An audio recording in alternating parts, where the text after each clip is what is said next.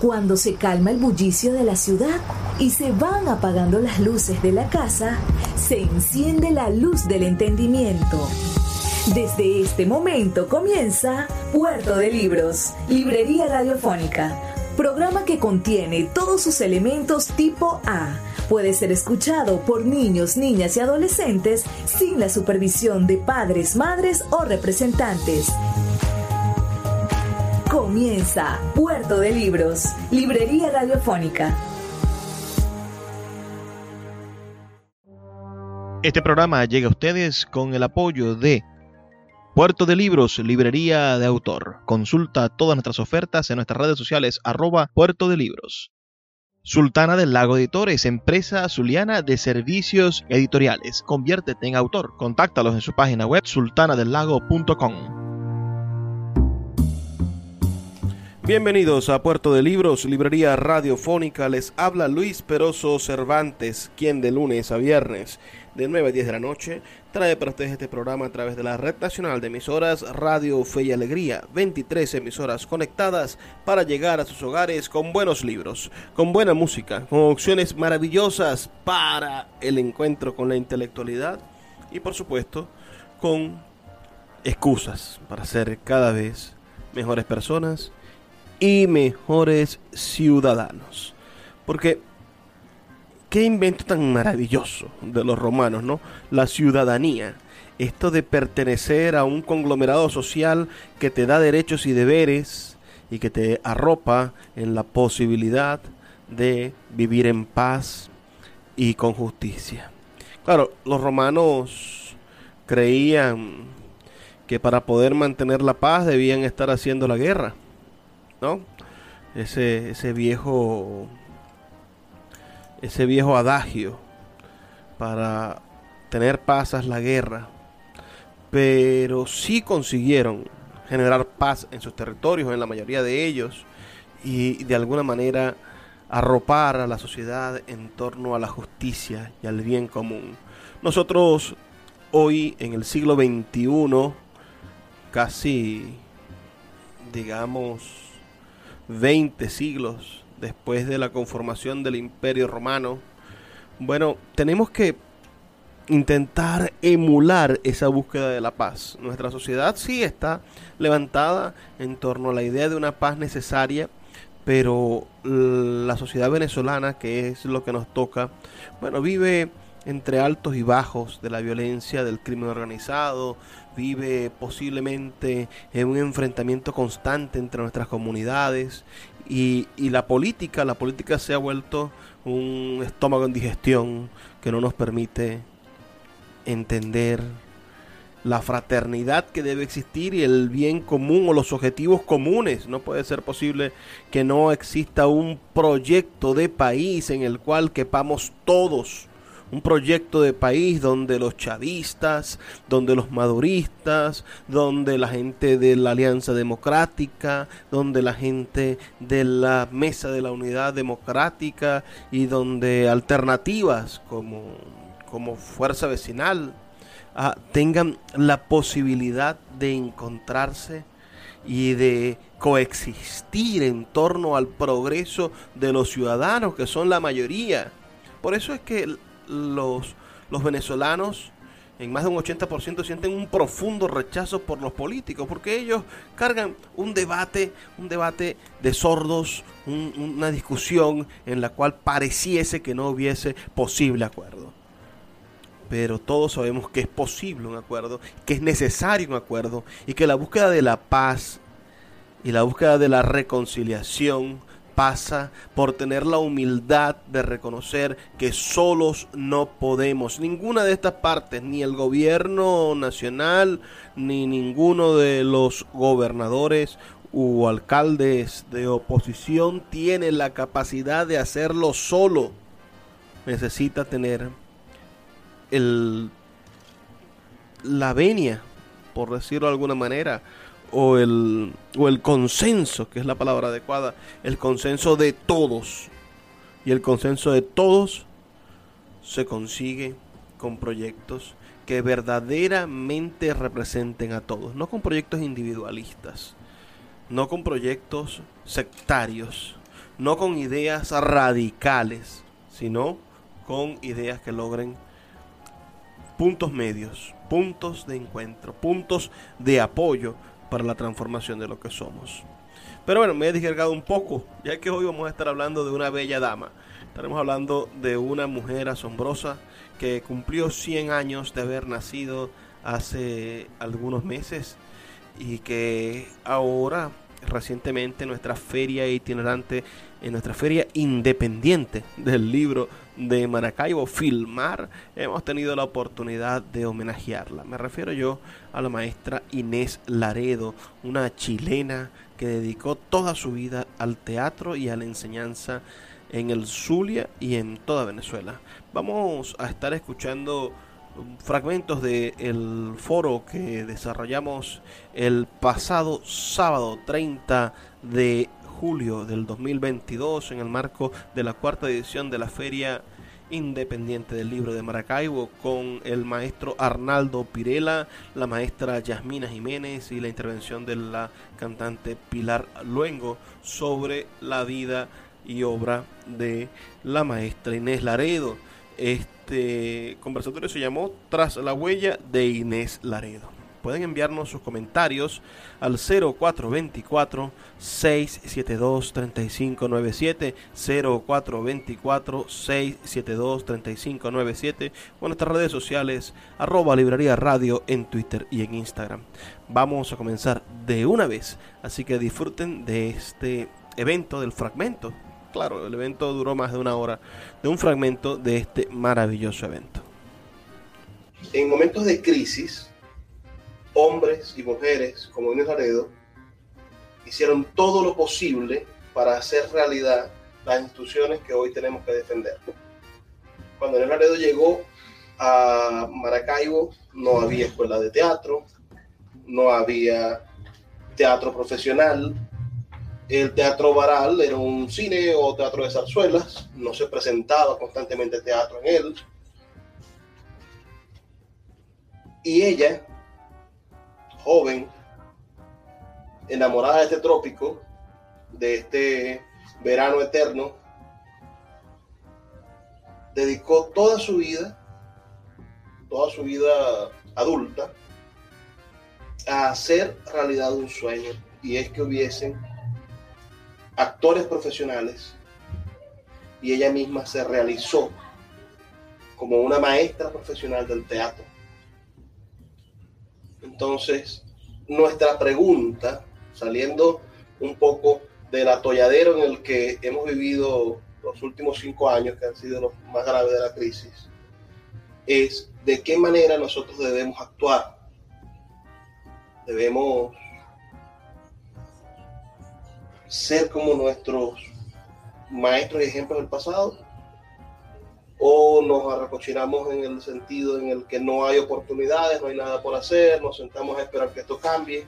Yo creo que si vemos el pasado solamente un poquito, si volteamos 50, 60 años atrás, nos vamos a dar cuenta de que para poder lograr las cosas hay que luchar por esas cosas.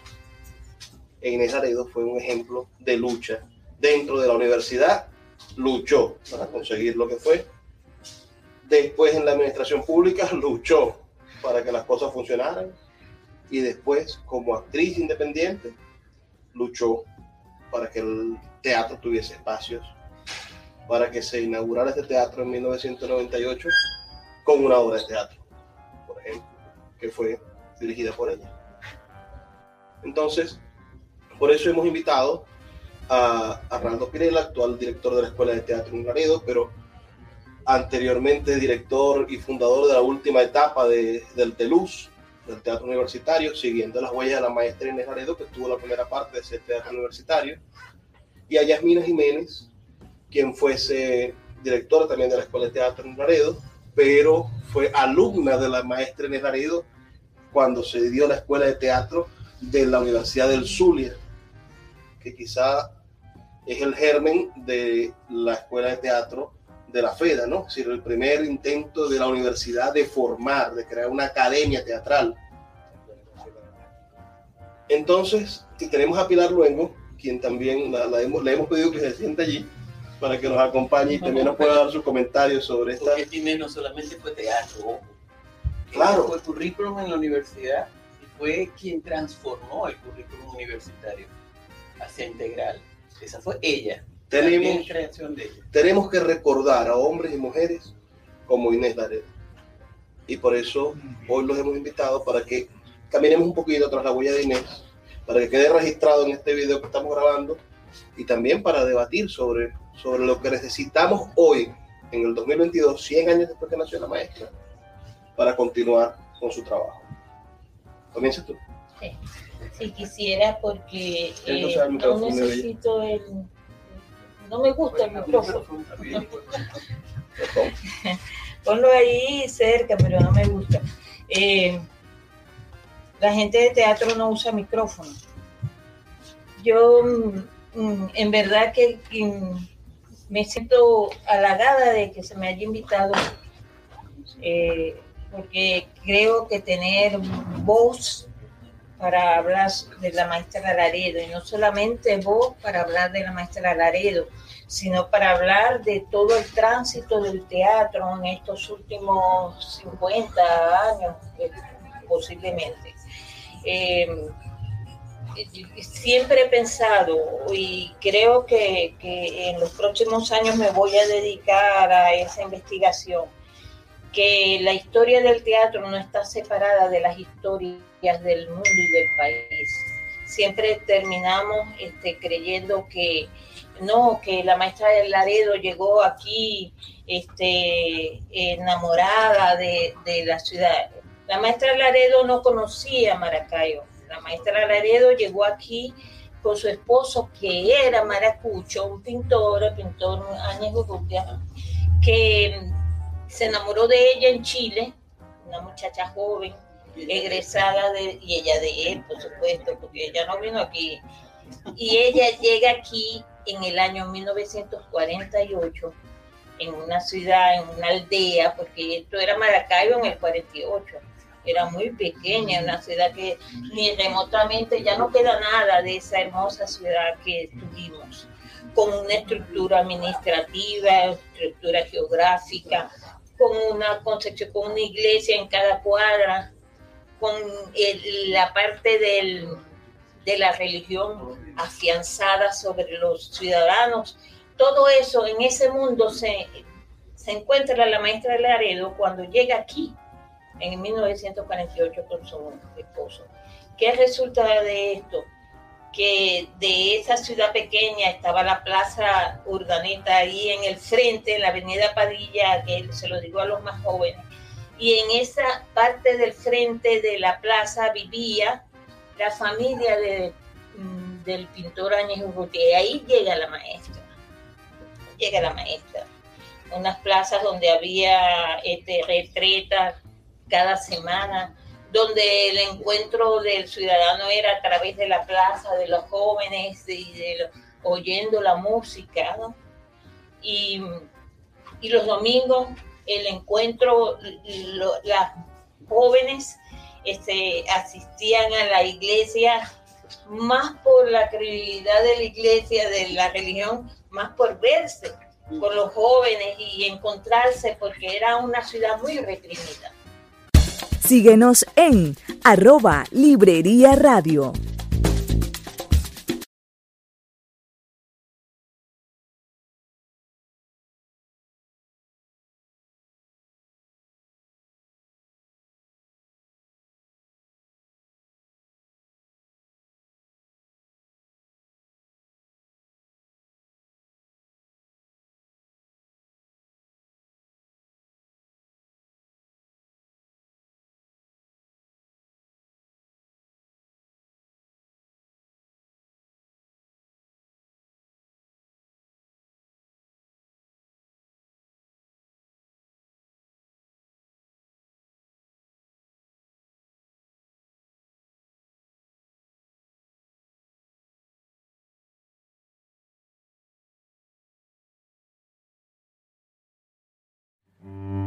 Puerto de Libros, librería de autor, la librería que estás buscando. Te invita a visitar sus dos sedes en el Teatro Varal de Maracaibo y en la Vereda del Lago. dos cautivadores espacios donde podrás entrar en contacto con la literatura, con el arte, con todos los conocimientos de la humanidad a través del instrumento maravilloso que es el libro.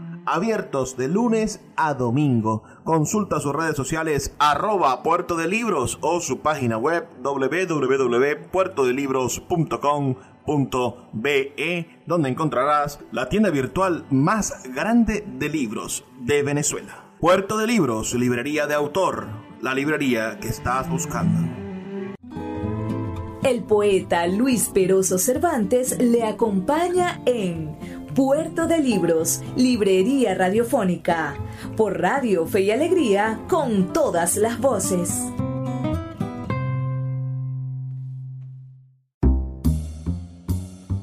Conservadoras, reprimidas, sí.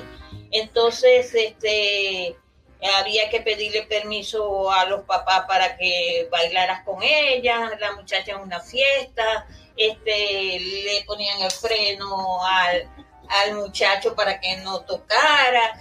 En este mundo, en ese momento, en esa historia de una universidad que había sido cerrada y que la habían abierto en el 46, ¿no?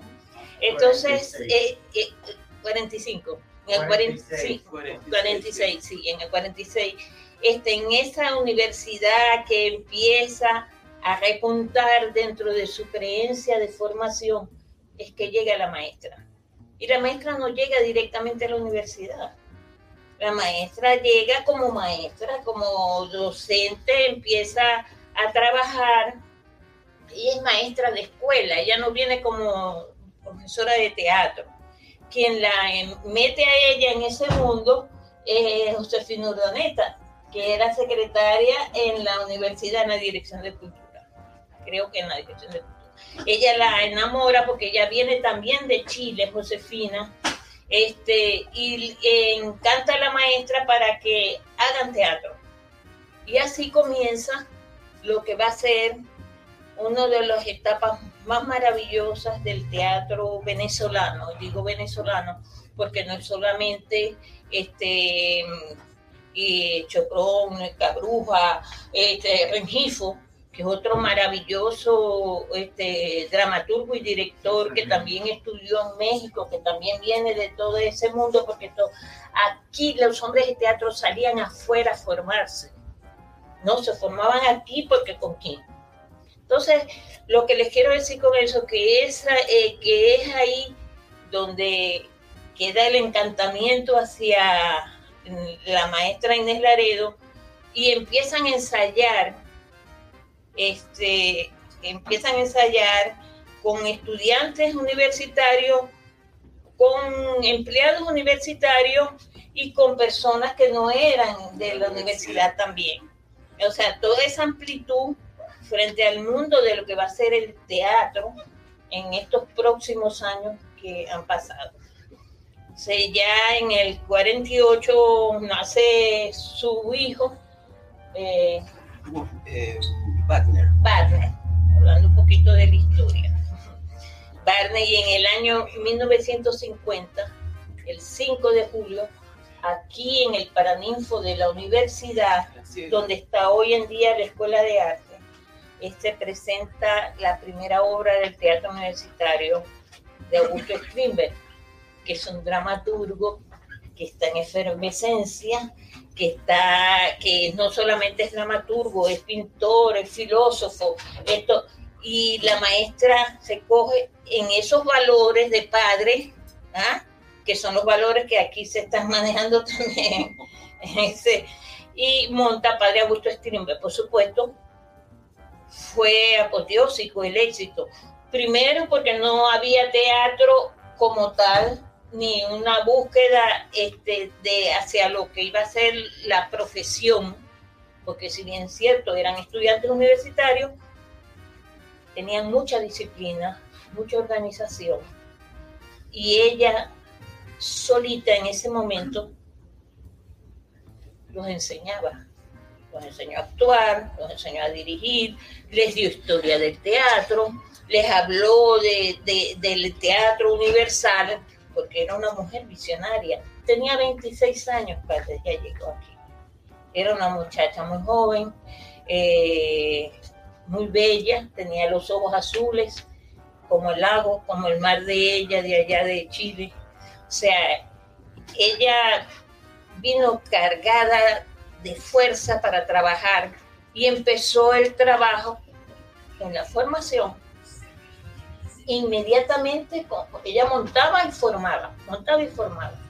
En el año 62, ella funda la Escuela de Teatro a través de la Dirección de Cultura de la Universidad de Zulia, que fue que empezó a formar las nuevas generaciones de lo que iba a ser el teatro, el teatro en el estado Zulia largas fueron las obras que ella montó, o sea, eh, muchas fueron, perdón, las obras que la maestra montó, los talleres que la maestra dio, lo que decía la compañera, que ella luego fue, se graduó en la universidad de aquí, ella venía graduada de Chile, pero aquí tenía que ir a la universidad nuevamente.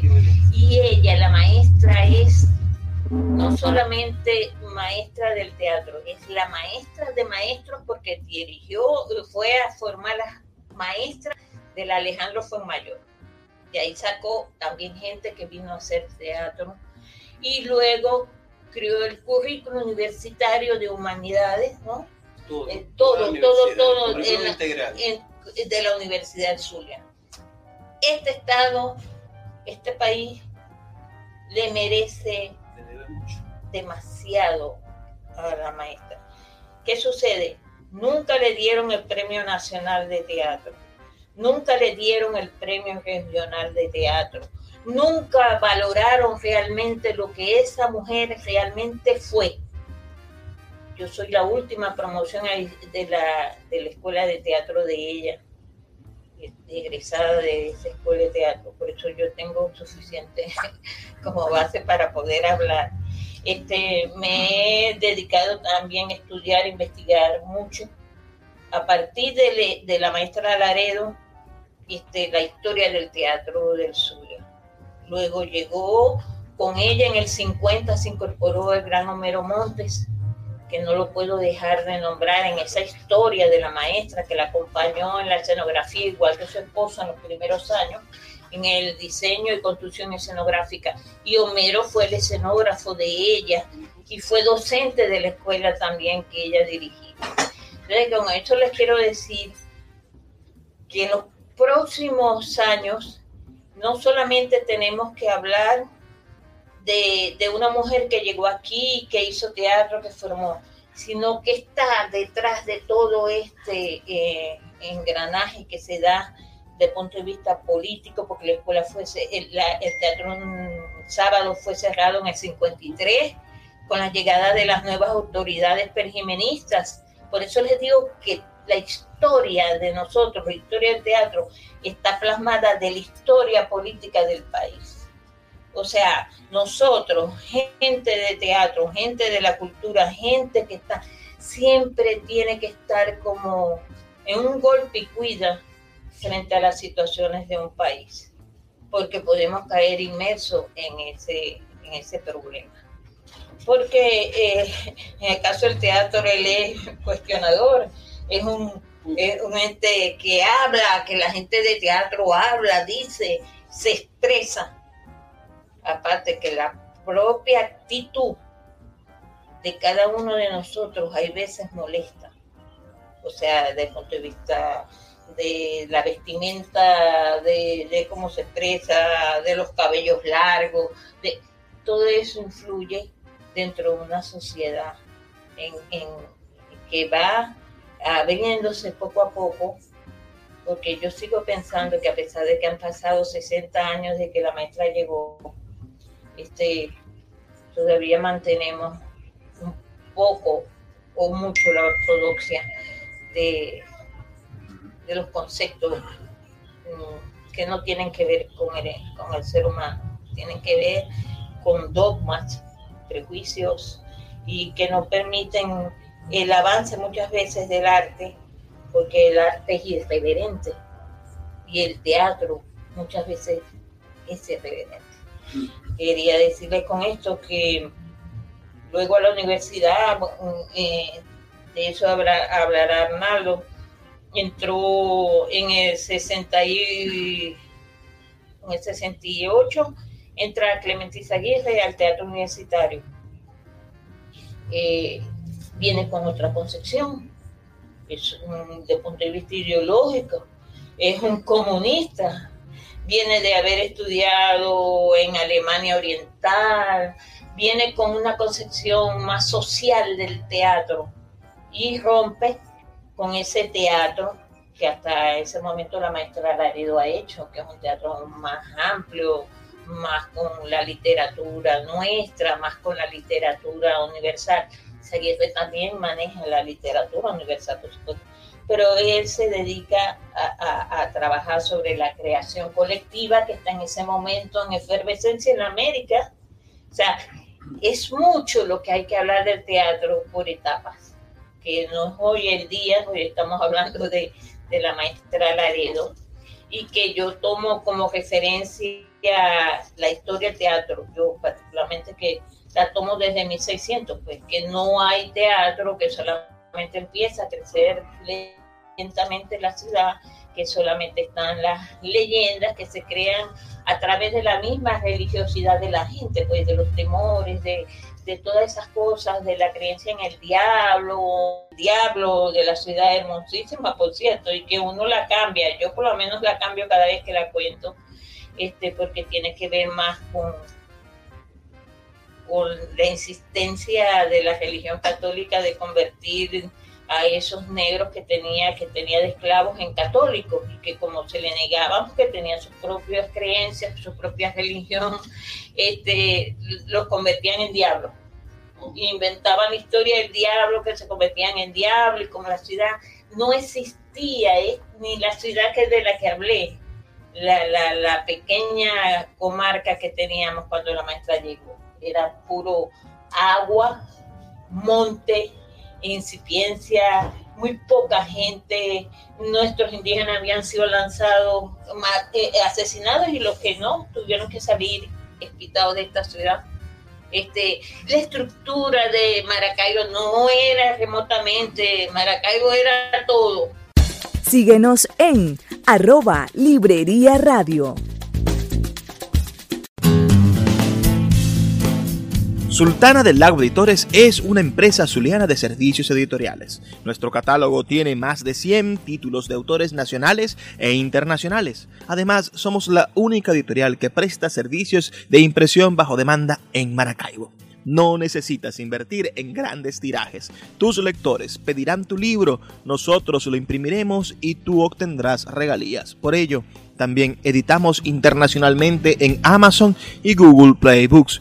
Conoce más en nuestra nueva página web www.sultanadelago.com o siguiéndonos en Instagram como arroba sultana del lago. El poeta Luis Peroso Cervantes le acompaña en Puerto de Libros, Librería Radiofónica, por Radio Fe y Alegría, con todas las voces.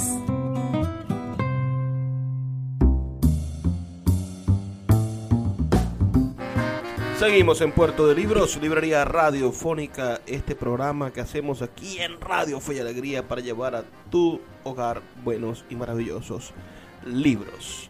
Estamos escuchando una actividad que se desarrolló en la Feria Independiente del Libro de Maracaibo el pasado 30 de julio del año 2022. La feria se desarrolló del 23 al 30 de julio del año 2022. Estamos escuchando la actividad titulada Tras la huella de Inés Laredo, con la participación de la actriz, directora teatral Yasmina Jiménez, con la participación también de Arnaldo Pirela, un destacado actor y director teatral, actual director de la Escuela de Teatro Inés Laredo, y también con la presencia, podrán verlo ustedes en el video que está disponible en mi canal de YouTube, podrán ver toda esta actividad, que por cierto es de casi hora y media, no vamos a poner sino apenas un fragmento aquí en el programa de radio, pero pero podrán ver ustedes que está allí también la actriz y cantante Pilar luego. Vamos a seguir escuchando a la maestra Yasmina Jiménez dando su opinión sobre la gran Inés Laredo, esa chilena que dedicó su cuerpo y alma, su vida al teatro zuliano y venezolano. ¿Cuánto pudo este, costarle a la maestra Laredo hacerle entender, no a las primeras autoridades, porque las primeras autoridades fueron bien consecuentes con ella, los que vinieron después. También el proceso de la universidad y la importancia del año 68 por la, la, renovación universitaria, que también golpeó fuertemente a la maestra, que es cuando ella decide irse, porque nada sirve, hay que hacerlo todo nuevo. Resulta que todavía estamos intentando hacer las cosas. Bueno, para no alargar mucho la cosa de otros compañeros. Gracias. Bueno, ciertamente, eh, gracias por la invitación, ¿cierto? Yasmin ha hecho un, un, pequeño esbozo de, la, de lo que ha sido ese inicio de la historia de la maestra. Ciertamente, la maestra Inés Laredo ha sido y será por siempre alguien a quien le debemos un legado y de que lo hemos recibido y hoy tenemos esa responsabilidad que no es fácil. En el teatro universitario, obviamente, la, la, la Inés, justo después de haber hecho ese trabajo tan importante de, lo que implicó la Escuela de Arte Dramático de la Universidad del Zulia, que era pocas de las universidades en el país que daban un título como eh, una escuela de arte dramático cursado en la Universidad del Zulia, en este caso a través de una universidad con una credencial y un trabajo bien llevado. Porque además, como ya lo dijo, ya lo hablará también la compañera Pilar, el trabajo que ella hizo desde el punto de vista pedagógico, ¿no? de, la recomposición de lo que es currículum de trabajo y cómo se lleva, eh, es importante también destacarlo. Pero en el caso del teatro universitario, luego que ella sale de allí, eh, eh, a mí me tocó vivir la etapa, o digamos la cuarta etapa del teatro universitario, que fueron los años, los años 80, 82, 83, bueno, del 81 para acá. Y en esa época, pues durante esos tiempos, siempre, y la maestra aún vivía, ella agradecía mucho que el teatro universitario mantuviera ese eje tan, tan necesario como era el tema de la disciplina y la formación, una cosa con rigurosidad. Y tuve la fortuna también, la oportunidad, no de estudiar en la escuela de teatro, pero sí de recibir de ella orientación y talleres de formación para ese logro. Y el teatro universitario tuvo parte del, del, movimiento y eso lo vemos en todos los teatros. Hacemos, si hacemos una revisión en Latinoamérica completa, en todos los países de Latinoamérica, sin excepción, me atrevo a decirlo, eh, los años 40, 50, 50 y tanto, tuvieron una importancia porque los teatros universitarios eran los que llenaban esos espacios que luego eh, hicieron la profesionalización a través de las universidades para que el teatro tuviese otro tipo de mirada. ¿no? ya no el, ese, ese teatro popular, callejero, de trabajo, sino un, un teatro mucho más formal, donde la, la, formación académica, el trabajar con métodos bien, bien, bien sustentados, le dio a través de las universidades un espacio a la profesionalización vista como el tema académico, no solamente por la calidad del trabajo que se hacía, sino por precisamente el trabajo de la formación. Y aquí en, Maracaibo, en, en, Venezuela, como lo dijo Yasmina, la profesora Inés Laredo tuvo mucho que ver con ese trabajo y hoy le debemos a ella parte de eso, de, de esa historia que así como en Latinoamérica se forjó, se dio y se mantiene hoy día. Pasado el tiempo de los años 80, 90, con el teatro universitario, que, que se crea esta cuarta etapa con el Teatro Estable de Luz, eh, tenemos la fortuna además de, de, trabajar en los espacios de la ciega, que es la Casa del Obrero, la Casa de la Reapertura, que en el 46 los obreros le donan ese espacio maravilloso que estaba hecho a todo dar para que la universidad haga su trabajo. Y la profesora Inés Laredo es quien lleva en la Dirección de Cultura eh, eh, tema de trabajo teatral. Y a partir de allí nosotros revivimos todo ese trabajo allí en el el teatro universitario de ese momento y fue muy grato, fue muy, muy fructífero por supuesto hasta los años 2017 que me, me, jubilé de la universidad con la Dirección de Cultura, pero la, la vida da vueltas.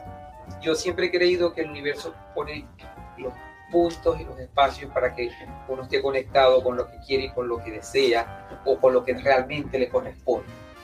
Y pasado el tiempo, ahora me encuentro en esta etapa, desde hace siete meses, en la dirección de la Escuela de Teatro Inés Laredo, y, y, siento que hay un compromiso importante, porque el compromiso sigue siendo el mismo, el mismo compromiso del que habla Yasmina, es decir, la disciplina, el trabajo, el respeto hacia lo que es el arte, las artes escénicas, en este caso el teatro, no pueden variar, es decir, tiene que haber una rigurosidad, es decir, no, no puede, no puede estar negado, de verdad, negado de cualquier manera, que el, que el teatro sea un pochinche, o que el teatro sea una cosa, ah bueno, sí como se lo dije a los estudiantes ayer, en el teatro jugamos, por supuesto que sí, pero el teatro no es un juego, el teatro es una cosa muy seria, con una cantidad de, de, de compromisos que tenemos que asumir.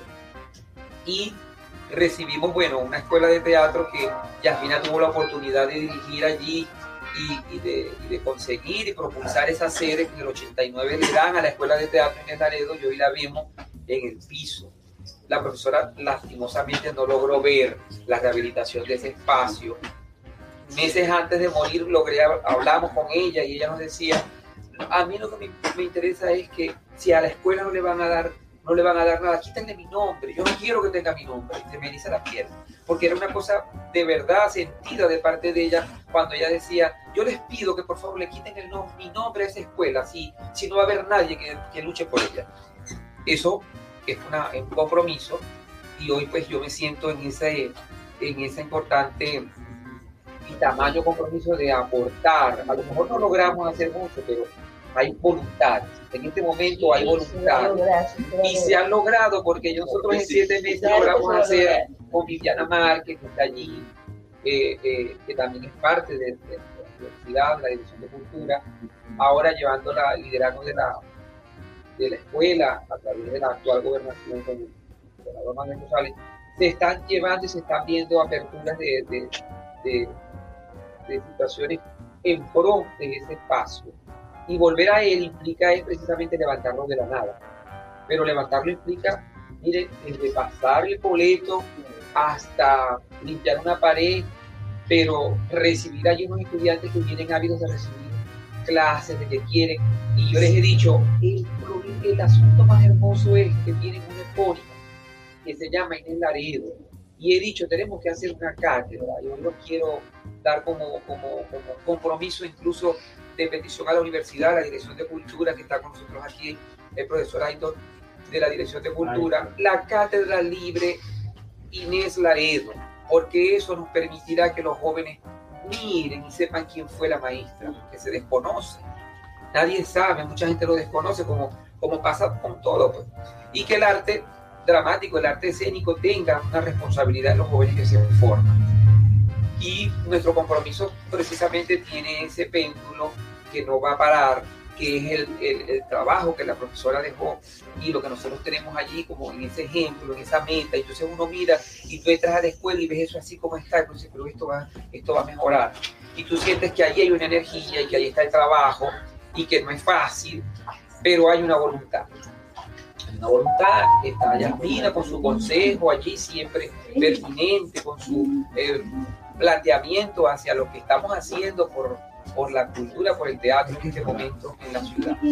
El teatro no pierde vigencia jamás. Si han habido, miren, todas las, las, situaciones que se han dado, no solamente pandemia, porque si, si miramos muy atrás, muy atrás, Boccaccio escribió su, su, su, trabajo en plena, en plena pandemia, en pleno, y así con muchos en España, cuando se hizo también todo este, todo, esta, todo este marasmo que hubo en otros países, las guerras mundiales, donde han estado, el teatro ha sido parte de esa reivindicación y el teatro sale adelante, siempre. Y creo que no, sí, no estamos lejos de eso, es decir, creo que, que es una continuidad, es una espiral que tiene que seguir. Y nosotros estamos para eso, y estamos para, para, para ver también a los jóvenes que se forman para darles ese empuje y para comprometernos a esa dinámica tan maravillosa que es el teatro, que es como nosotros podemos llegar allí. Y hoy día, pues la maestra sigue vigente, nuestro espacio, nuestro tiempo para con la maestra sigue siendo ese compromiso de, de deuda, como lo dijo Yasmina, no recibió nunca el premio nacional, no recibió otros premios, recibió muchos reconocimientos, quienes la conocimos, quienes la, eh, la gente del grupo Tablón, que estuvo tan cerca de ella y, hay que nombrarlas a, a, a, a, Juana y a Marucha Antunes, que ellas estuvieron muy de cerca con ella y hoy día forman parte también de ese legado y de todas las generaciones que hay. Entonces tú dices, tenemos que seguir dando ese, ese aporte y reitero, la cátedra libre sería un espacio maravilloso para poder mantener viva esa luz que la profesora dejó de las artes escénicas en el teatro, desde el teatro universitario hasta el teatro en Venezuela, porque ciertamente aquí la gente habla del teatro y tú ves que hay un festival de teatro y está de espaldas a la ciudad, a lo que ellos llaman lo, el interior del país, ¿cómo es que le dicen? Sí, al interior del país, a las provincias. Entonces tú dices, ¿cuáles provincias si todos somos parte de este conglomerado? y el teatro en Maracaibo ha dado, ha dado, ejemplos de ser los dramaturgos, directores, actores maravillosos. Escuchas Puerto de Libros con el poeta Luis Peroso Cervantes. Síguenos en Twitter e Instagram como arroba Librería Radio. El poeta Luis Peroso Cervantes le acompaña en Puerto de Libros, Librería Radiofónica, por Radio Fe y Alegría, con todas las voces.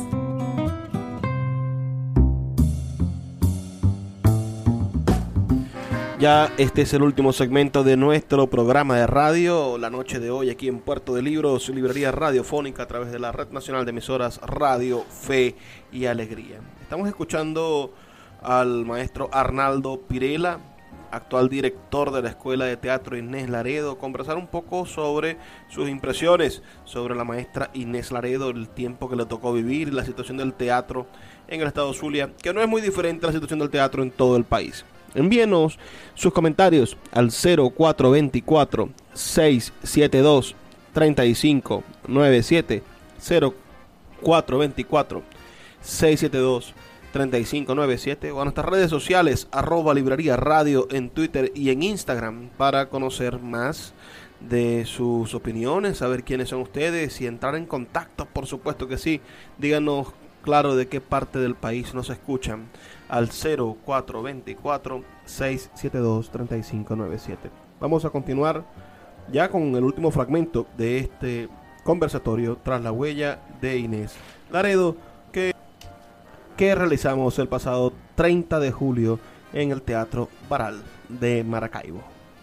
Y parte de ese trabajo y de esa escuela hay que reivindicarla y hay que seguir haciéndolo. Es decir, nosotros tenemos una, una, un, trabajo hecho, ya tú lo dijiste, ya miren, en 1600, bueno, sí es cierto que, que no éramos república independiente y entonces cambiaron la fecha y ahora es el 13 de noviembre, pero para nosotros el, en 1600, el 28 de junio va a seguir y seguir haciendo el día en que un grupo de gente dijo, queremos hacer teatro, necesitamos un permiso, ahí está. Ah, no, éramos, éramos España, pero ¿quiénes estaban viviendo aquí? No eran los españoles, era la gente que vivía en Venezuela, en, en Caracas, pues. y aquí en Maracaibo igual ¿Cómo se levanta el teatro para donde estamos ahorita? Se levanta por la promulga de la gente que quería ver el teatro y de la gente del pueblo, de la gente de la ciudad que asistía con una silla al teatro de patio a ver los espectáculos que se hacían allí. Entonces, eso no lo podemos olvidar en la historia, no la podemos desarticular por, por una cosa, no sé, eh, por, el, por la subjetividad de uno y de, y de otros. Creo que la historia es muy clara y es es invariable en ese sentido. Y entonces, en el caso de la profesora Inés Laredo, su trabajo no lo vamos a borrar, no es invariable, ella está allí. Y la escuela de teatro, allí en ese espacio, ahorita que estamos allí, sabemos que va a tener en lo más, bueno, no, no puedo decir porque no quiero caer tampoco en ese tipo de, de falacias, pero más tarde que temprano nosotros vamos a haber levantado con el favor del universo entero y de toda la gente que está sumando voluntades para eso, que ese espacio la profesora pueda verlo desde el plano en el que se encuentre, que la escuela que lleva su nombre va a estar nuevamente abierta al público ofreciendo lo que ofrece, pues manteniendo ese trabajo importante que es la, la, disciplina y lo académico, la academia sobre todo, porque es que el teatro no se puede convertir en una, en una cosa superflua, tiene que tener eh, rigurosidad como todo. La Facultad Experimental de Arte, que está allí mismo al lado, es parte de esa alianza que tenemos que hacer con la escuela, con el trabajo, porque es parte del, del trabajo que hay que mantener. El, el, el tiempo de, la, de lo académico no varía, Ah, yo quería un, un, previo pequeñito porque para que hablen los demás. Pero es que a mí se me escapó una cosa que no me perdonaría nunca, que el motor de la creación de la Escuela de Teatro de la Secretaría de Cultura, que antes no era Secretaría, sino Casa Andrés Eloy Blanco. Instituto de eh, Cultura. sí, de Andrés, sí. Este, fue Isaías Fulcado. Isaías Fulcado fue el motor. Eh, eh, después yo llegué a, a, impulsar todo ese sueño porque ya Isaías no iba a estar. ¿Y quien buscó junto con Marcos Pedreáñez, que era el director de cultura en ese momento, que fue el que le dio la fuerza para la creación de esa escuela de teatro, y lo que iba a ser el teatro, eh, el edificio de la escuela de teatro Inés Laredo, porque siempre, siempre será. La gente decía, no, que para cambiarle el nombre que nomás se llame Teatro Inés Laredo. No, señor.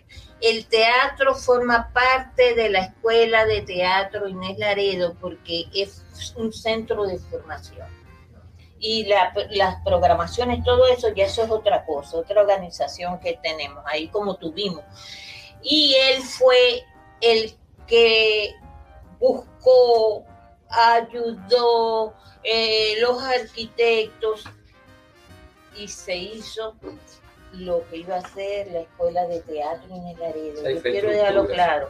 Y a mí me tocó pelearme con el Estado y, y fuerte junto con los estudiantes y otra gente para que tuvieran conciencia y construyeran la escuela. Y la construyeron porque era gente de otro pensamiento, entendían, podían no saber qué era la cosa, pero ellos lo hicieron. Y fue en el, en el 79 cuando este, se inaugura esa escuela.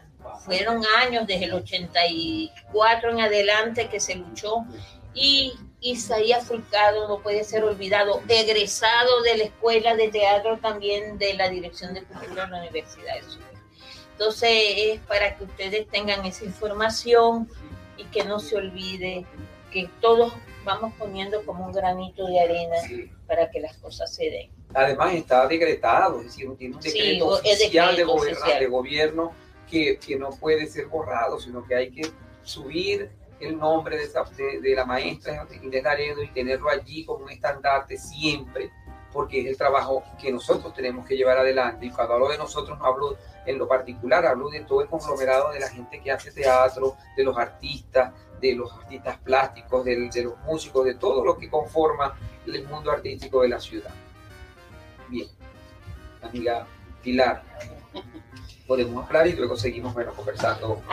Hay, una serie de personas que eh, son, tienen que ver con, con, el teatro universitario sábado, de los que están aquí.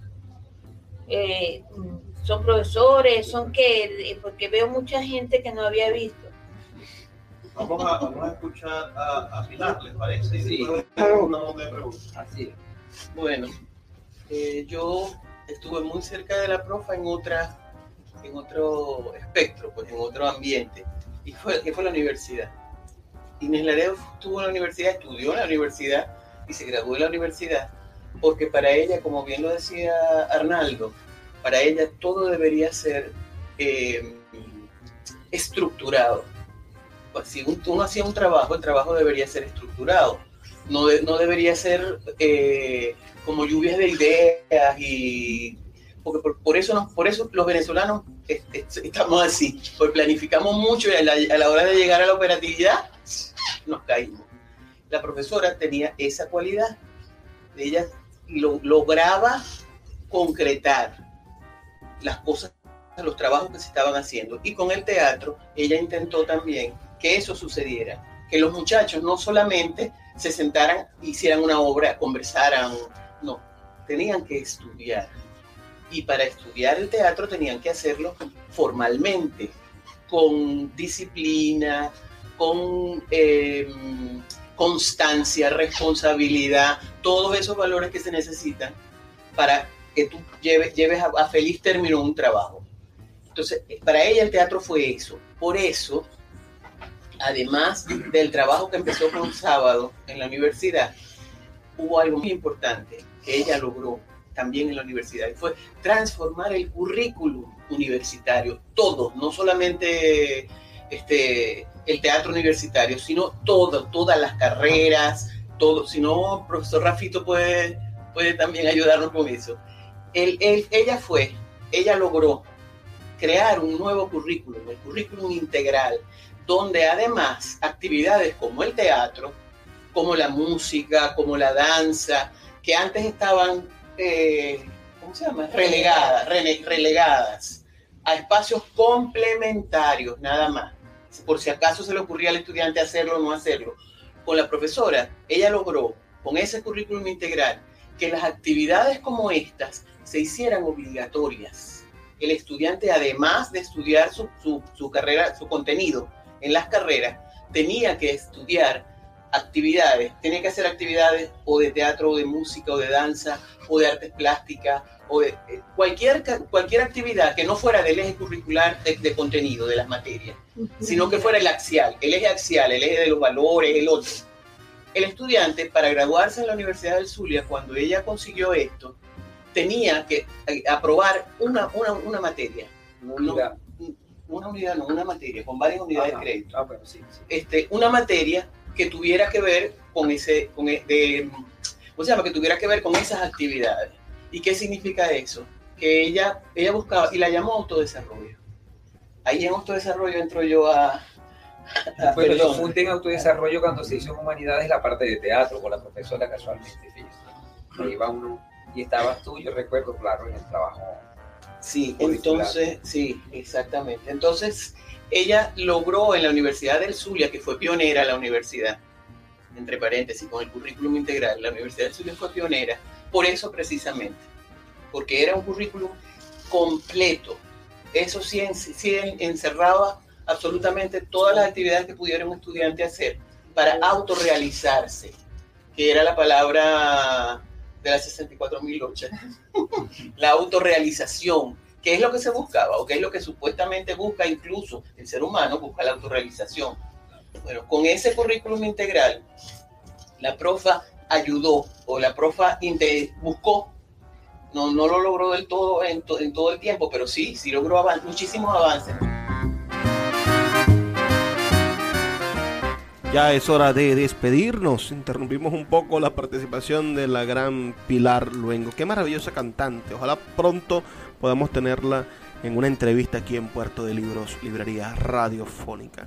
Ha sido un placer inmenso trabajar por ustedes y recordar a personas maravillosas como Inés Laredo, mujeres y hombres que han dedicado su vida a creer en Venezuela. Si hace 80 años, cuando Inés Laredo vino a Venezuela, acaba de cumplir 100 de haber nacido, si hace 80 años, cuando aquí no había nada, ella creyó en el país, hoy que tenemos todo, ¿por qué nos vamos a rendir? ¿Por qué vamos a estar huyendo de esta, de esta tragedia que vivimos en vez de afrontarla y convertirla en lo que deseamos? Tenemos, usted y yo, el poder de transformar nuestra realidad con nuestra voluntad. Se escapan de nuestras manos algunas cosas porque, bueno, el gobierno es el gobierno, pero en lo que yo pueda, en lo que usted pueda, en lo que su vecino pueda, en lo que esté bajo su dominio personal, haga usted lo posible para hacer las cosas mejor. Para que cada día Venezuela tenga más y mejores oportunidades de florecer como nación y podamos hacer realidad los sueños de nuestros jóvenes y niños. Trabajo para ustedes, Luis Peroso Cervantes, como todos los días, con muchísimo, muchísimo placer.